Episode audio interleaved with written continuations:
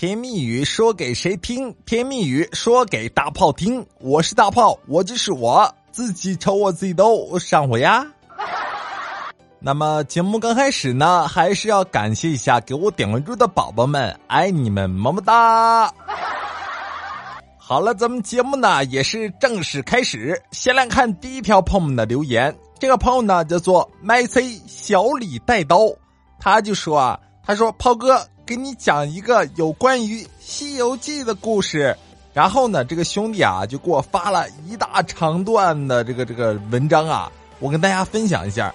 话说，《西游记》呢有九九八十一难，八十难都留给了猴子，但唯独呢女儿国这一难留给了唐僧。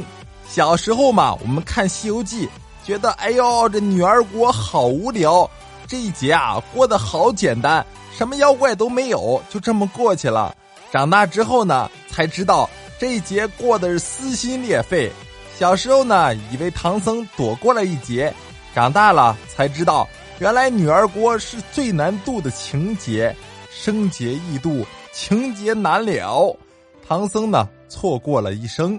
唐僧这一辈子呢，只撒过两次谎：第一次骗孙悟空带上金箍；第二次呢，是骗女儿国的国王我还会回来，骗到了齐天大圣美猴王做徒弟，骗到了女儿国国王娇柔痴情的一颗心。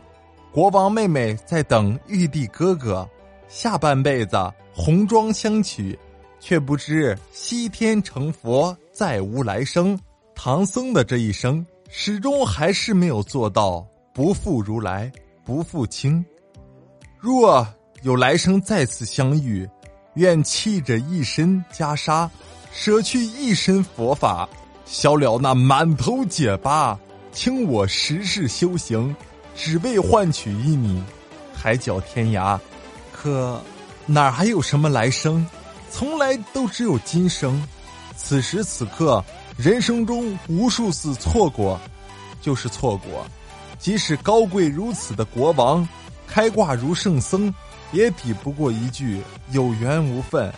这世间能放下的，都是你未曾拾起的。爱一个人与爱众生是没有区别的。若有来生，我舍我的王权富贵，你舍你的戒律清规。可惜，没有那来生。我做了一个梦，我梦见你细洗了长发，我们一起慢慢的变老。可是你不开心。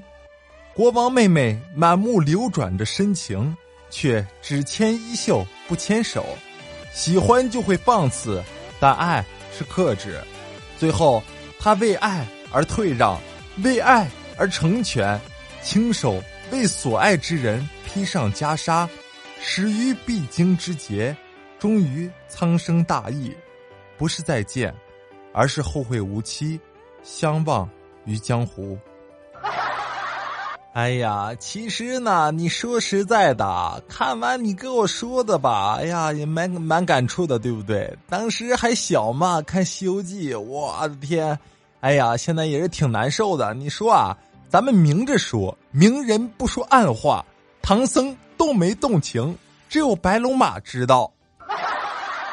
所以呢，有的时候爱一个人就要去学会珍惜，不要当错过了之后再后悔。哎呀，好了，咱们不说这个闹心的事啊，咱们继续看下一条朋友们的留言。这个这个朋友呢，叫做小心啊，去图。他就说呢，你看他讲的也是一个《西游记》的故事啊，我把这两个就是编辑到一起啊。他就说，你说呢，炮哥，我给你讲一个《西游记》的故事。唐僧呢说道：“悟空，你走路的时候能不能不要上蹦下跳的，像个猴子一样？”这时候八戒问道：“是师傅，难道大师兄不是猴子吗？”这时候唐僧说道：“当然是啦。”能不能不要老问我这些白痴的问题？笨的跟头猪似的！